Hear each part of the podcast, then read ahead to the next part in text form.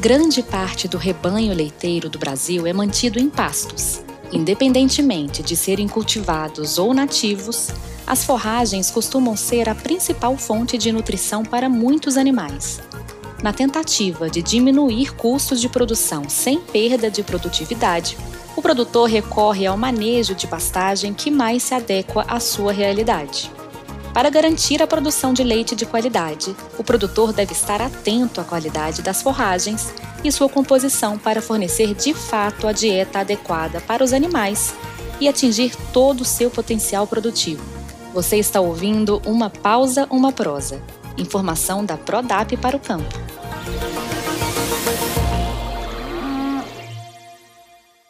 Para atingir o máximo do seu potencial produtivo, é necessário que seja fornecido ao animal alimentos em quantidade e qualidade suficiente, compatíveis com os nutrientes necessários para o nível de produção desejado. O especialista da Prodap, Rafael Carvalho, dá dicas sobre manejo de vaca pasto e comenta sobre os diferentes tipos de manejo de pastagem.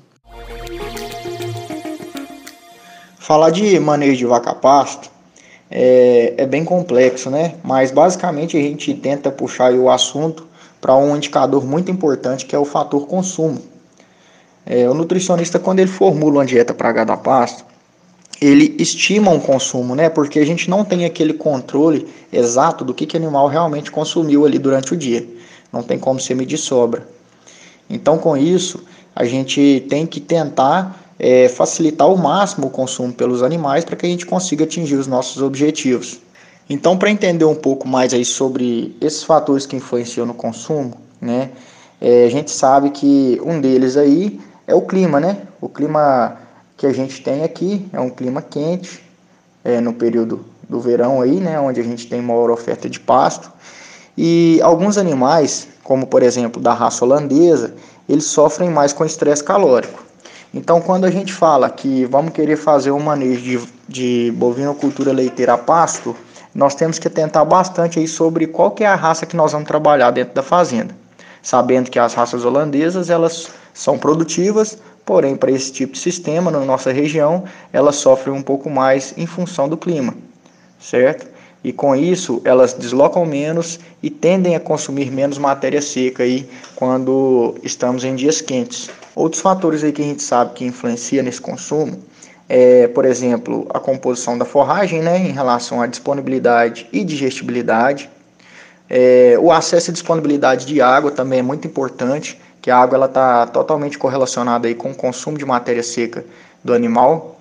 O tempo que esse animal tem para pastejar, né, que está relacionado aí com o manejo da fazenda a distância que, eles, que esse animal vai ter que percorrer aí nos piquetes, né? E qual é a distância desses piquetes até a sala de ordenha. Isso tudo aí é, pode impactar no consumo pelos animais. Dois conceitos muito importantes que eu sempre gosto de trazer quando se fala de manejo de vaca pasto é o conceito de densidade e disponibilidade. É a densidade é a quantidade de forragem produzida por hectare, né? Então a gente considera volume. Não consideramos nesse cenário a qualidade bromatológica. Então, quanto maior o volume, mais denso.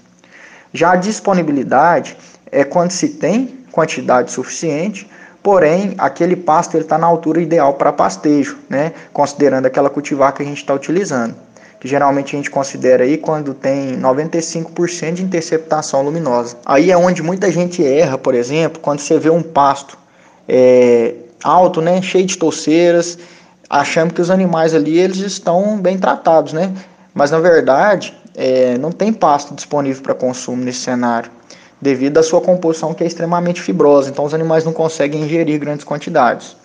E é normal a gente deparar com vacas perdendo score de condição corporal e até produção de leite nessas situações. Em relação ao manejo dos pastos, é importante a gente usar o sistema mais adequado para cada realidade. Né? A gente tem aí conhecido o sistema, por exemplo, contínuo, alternado, rotacionado sequencial e rotacionado eletivo.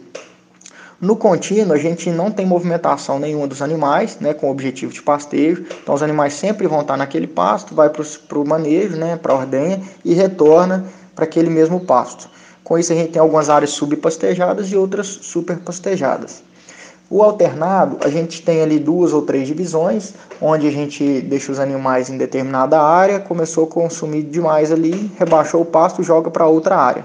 né? Então a gente fica, é, deixa os animais por mais tempo dentro do piquete e já começa a aproveitar um pouquinho mais a área. No rotacionado sequencial, é quando a gente tem ali vários piquetes, né? São pequenos piquetes, onde nós vamos transferir o animal, os animais ou o grupo de animal, né, para aquele próximo piquete, né? É, geralmente esse número de piquetes eles são determinados pelo período de descanso de cada cultivar, né? Então, por exemplo, você tem lá 30 piquetes, os animais estão no 1, depois vão para o 2, depois vão para o 3 e por aí vai. O rotacionado eletivo geralmente é o que a gente mais recomenda. Ele tem um pouco menos de piquetes do, com, quando comparado com o sequencial, né, o rotacionado sequencial, mas um grande benefício que, ele, que a gente consegue é colocar os animais de fato naquele pasto onde vai ter o melhor aproveitamento, onde tem a maior disponibilidade de pasto para consumo. Né? Então não necessariamente ele vai do 1 para o 2, do 2 para o 3. Ele poderia sair, o grupo de animais poderia sair do piquete 1 para o 7, por exemplo sendo que esse 7 foi o piquete avaliado com maior disponibilidade de pasto para os animais.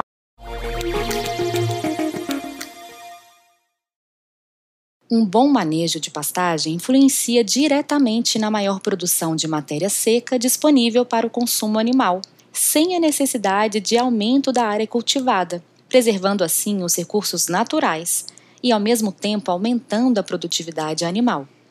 Se você quer saber mais sobre temas como produtividade, nutrição, tecnologia, gestão e sustentabilidade na pecuária, continue acompanhando Uma Pausa, Uma Prosa. Informação da Prodap para o campo. Ou entre em contato com um de nossos especialistas pelo site prodap.com.br. Aproveite para seguir o canal e até o próximo episódio.